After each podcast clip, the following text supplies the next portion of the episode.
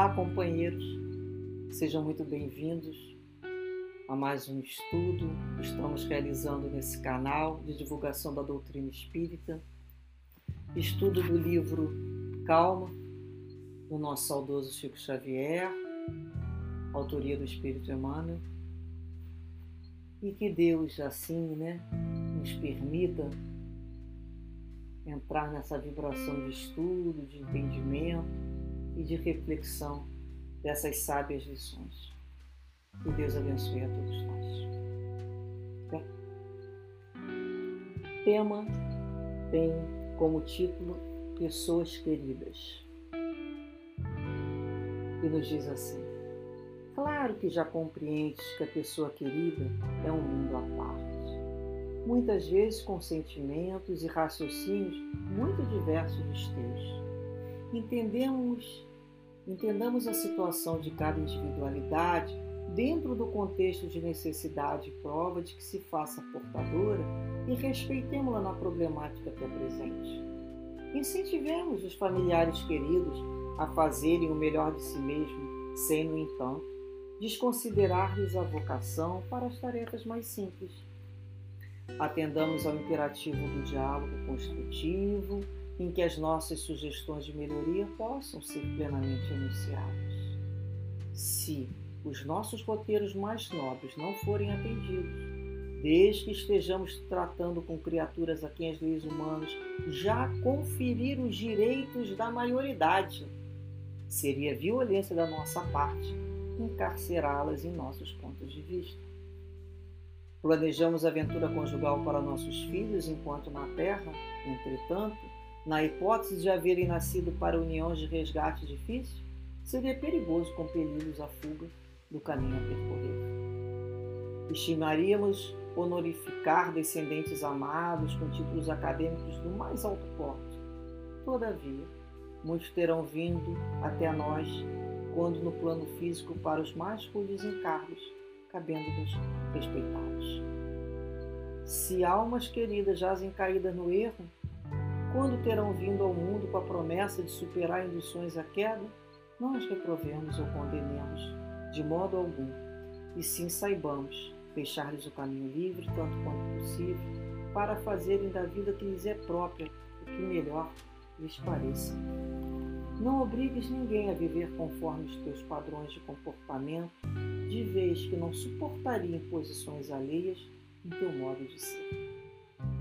Em suma, Conserva a serenidade ante as escolhas do próximo e vive a própria vida, deixando os outros a liberdade de viver a existência que Deus lhe concedeu.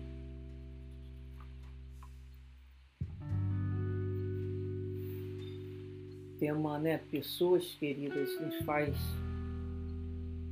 de imediato relembrar de tantas situações na nossa na nossa vida familiar, na nossa vida de relação com os amigos. E aqui ele já nos deixa muito claro para que a gente já tenha feito a compreensão que o outro é um mundo à parte. É muito importante a gente ter essa compreensão que o outro é um mundo por si. Cada um está vivendo naquele contexto né, de acordo com a necessidade da sua reencarnação, da sua programação espiritual, porque ele tem que passar as suas provas. E nós temos que aprender a responder aquela problemática que está apresentando na vida do outro. Nós não estamos vivendo as mesmas lições, não, estamos na mesma escola, na mesma casa, mas cada um na sua série, às vezes naquele colégio, série diferente. Vamos respeitar a lição que o outro está estudando. Então a gente incentiva o familiar a fazer o melhor. A gente quer o melhor para todos. Mas a gente não pode desconsiderar a vocação que o outro tem, às vezes, por uma tarefa mais simples. A gente imagina, né? Às vezes a gente é narcisista. Às vezes a gente está querendo viver a vida do outro. Por não ter conseguido fazer na nossa, a gente quer que o outro viva aquilo. Isso a gente tem que tomar muito cuidado. Então ele fala aqui, a gente tem o imperativo do diálogo, as nossas sugestões de melhoria, elas podem ser enunciadas, elas devem muitas vezes ser enunciadas.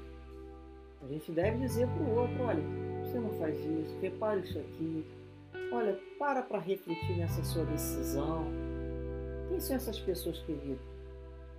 Nosso marido, nossa esposa, nosso irmão, irmã, nosso amigo, nosso filho, nosso neto, nosso afilhado, nossos sobrinhos. Então a gente vai anunciar muitas vezes. A gente acha que o outro não entendeu, a gente vai lá e vai conversar novamente.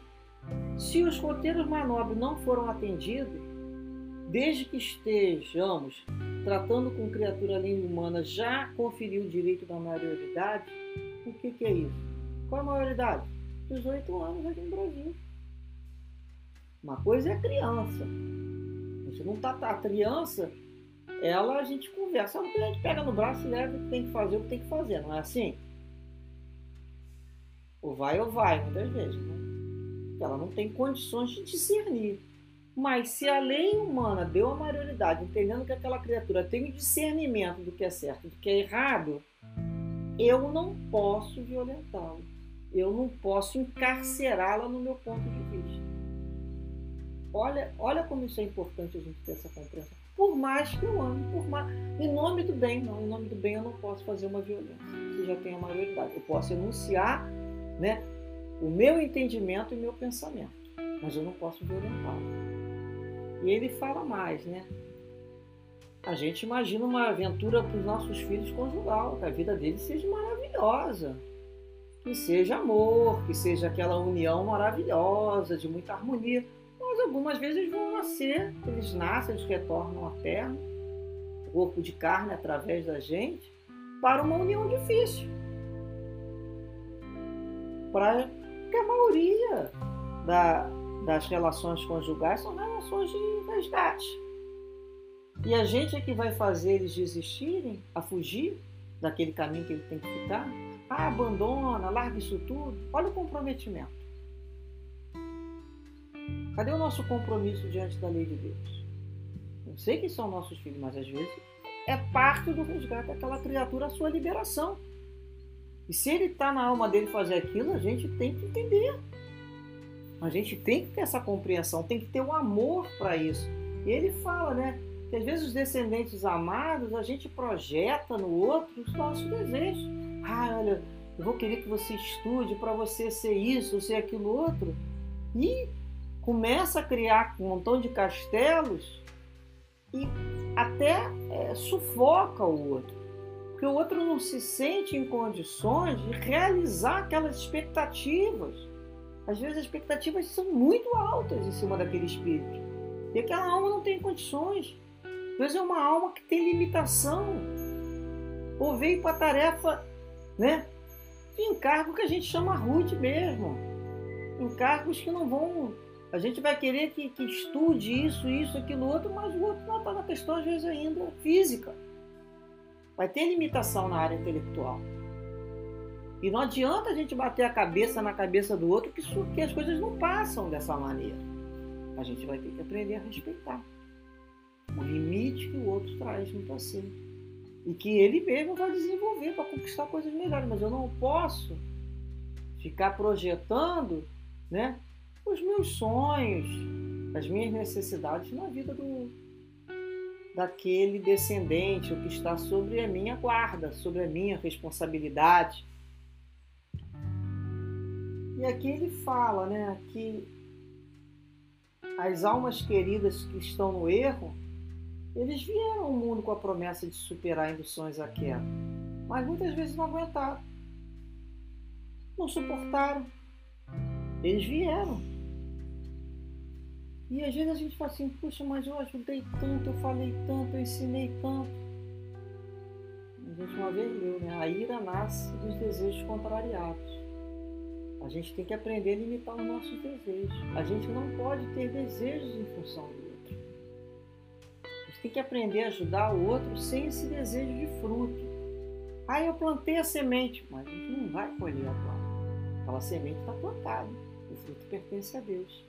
Por isso há necessidade da violência.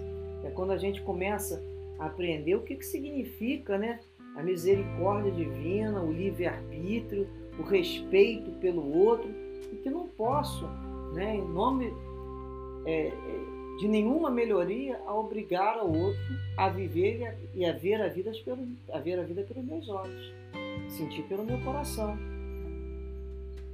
Então a gente fala aqui, olha, viver de acordo com seus padrões de comportamento, de vez que ninguém suportaria imposições alheias em teu modo de ser. Vocês imaginaram se nós tivéssemos uma pessoa impondo a nossa maneira de pensar, de agir, de ser?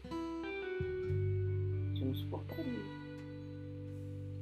Por quê? Porque é do nosso, né? É do nosso íntimo, é do nosso. O livre-arbítrio nasce com a gente o desejo cada vez mais de fazer as nossas próprias decisões porque só assim a gente aprende. Vamos errar. Coisa mais certa é que nós vamos errar muito, não é? Mas já erramos atualmente querendo aprender. Já é um outro tipo de erro. Então a gente tem que respeitar o companheiro. Ele quer levar a vida dele dentro do padrão do, do pensamento dele. Ou seja, conservar a serenidade ante as escolhas do próximo e vive a própria vida, deixando os outros a liberdade de viver a existência que Deus lhe concedeu. Ou seja, é quando a gente aprende junto a todos, mesmo as pessoas, aos corações que mais amamos, a viver e deixe o outro viver. Façamos a nossa parte, ensinamos aquilo que achamos que devemos ensinar, a pensar, a raciocinar, a buscar a Jesus. O restante a gente entrega, confia e caminha para frente. Porque a vida do outro é dele. E a responsabilidade é dele com Deus. Que Deus assim nos abençoe com esse entendimento e compreensão, lembrando o nosso dever de vibrarmos sempre pela felicidade do outro, mesmo que ele busque caminhos completamente contrários aquilo que desejamos um dia. Que Deus abençoe a todos. Muita paz, muita paz sempre. Graças a Deus.